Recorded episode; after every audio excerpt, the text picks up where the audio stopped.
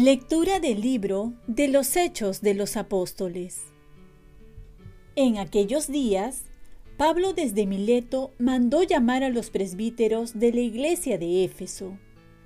Cuando estos se presentaron les dijo, Ustedes saben que todo el tiempo que he estado aquí, desde el día que por primera vez puse pie en Asia, he servido al Señor con toda humildad y con muchas lágrimas, en medio de las pruebas a que fui sometido por las insidias de los judíos. Ustedes saben que no he omitido nada que pudiera serles útil. Les he predicado y enseñado en público y en privado, insistiendo a judíos y griegos a que se conviertan a Dios y crean en nuestro Señor Jesús. Y ahora me dirijo a Jerusalén, como encadenado por el Espíritu no sé lo que me espera allí. Solo sé que el Espíritu Santo, de ciudad en ciudad, me asegura que me aguardan cárceles y sufrimientos. Pero a mí no me importa la vida. Lo que me importa es terminar mi carrera y cumplir el ministerio que recibí del Señor Jesús, ser testigo del Evangelio, de la gracia de Dios.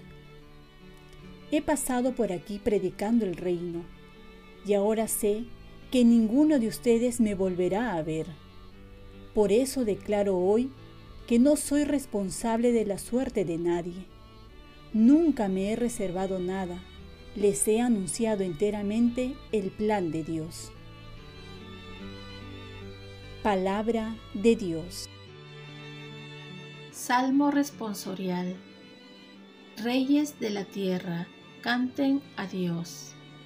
Derramaste en tu heredad, oh Dios, una lluvia copiosa, aliviaste la tierra extenuada, y tu rebaño habitó en la tierra que tu bondad, oh Dios, preparó para los pobres.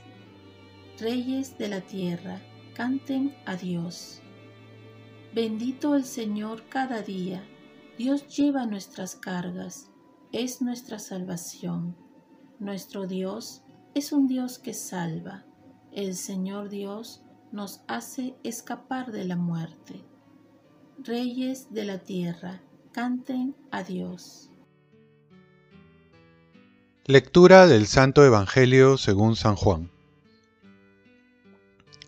En aquel tiempo, Jesús, levantando los ojos al cielo, dijo, Padre, ha llegado la hora, glorifica a tu Hijo para que tu Hijo te glorifique y, por el poder que tú le has dado sobre toda carne, dé la vida eterna a todos los que le confiaste. Esta es la vida eterna, que te conozcan a ti, único Dios verdadero, y a tu enviado Jesucristo.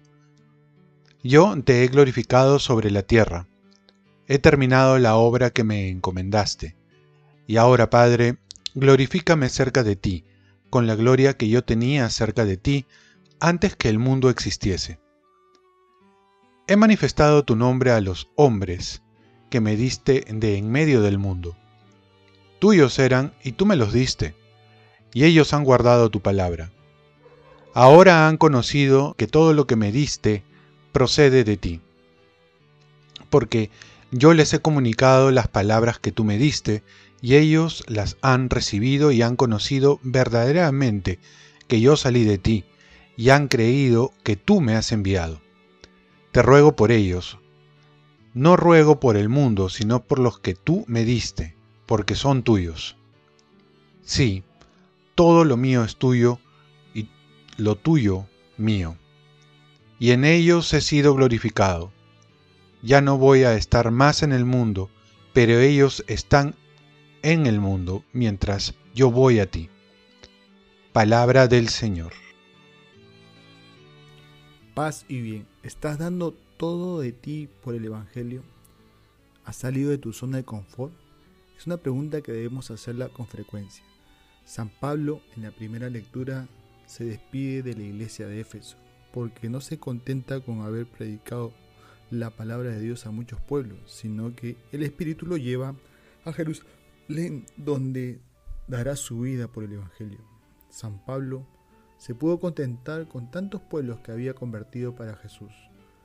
Pero no se conforma. el amor por Cristo le pide más, porque su misión está por encima de su vida.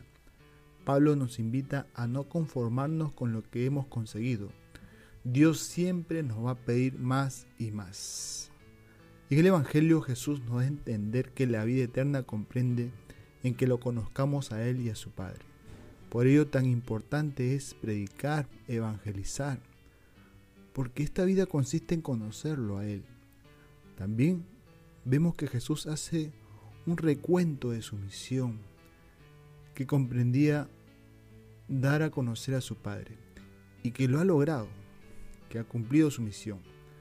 Pero no se olvida de los suyos, sino que pide por ellos, y ahí también estás tú, pide por ti.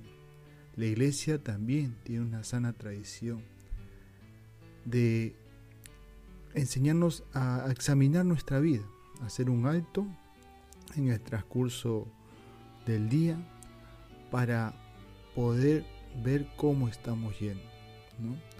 Esto es saber en qué estamos fallando, en qué podemos mejorar, si estamos cumpliendo nuestra misión. Y esto en un ambiente sosegado y en oración. Es muy recomendable hacer un alto para ver cómo estamos yendo.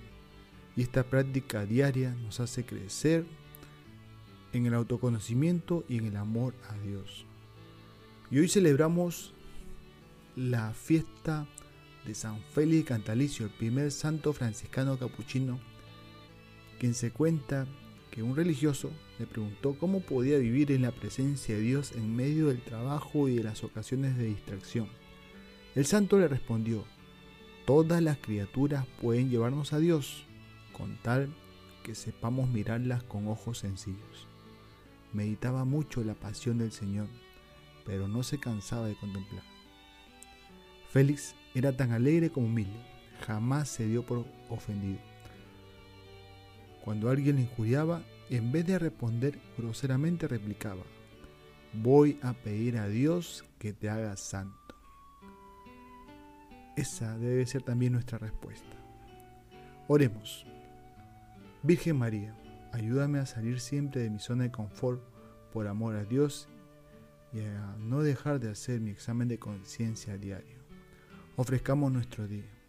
Dios Padre nuestro, yo te ofrezco toda mi jornada, en unión con el corazón de tu Hijo Jesucristo, que sigue ofreciéndose a ti en Eucaristía, para la salvación del mundo, que el Espíritu Santo sea mi guía y mi fuerza en este día, para ser testigo de tu amor.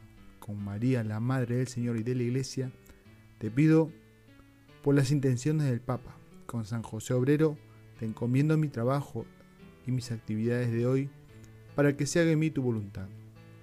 Y la bendición de Dios Todopoderoso, Padre, Hijo y Espíritu Santo, descienda sobre ti. Cuenta con mis oraciones, que yo cuento con las tuyas y que tengas un santo día.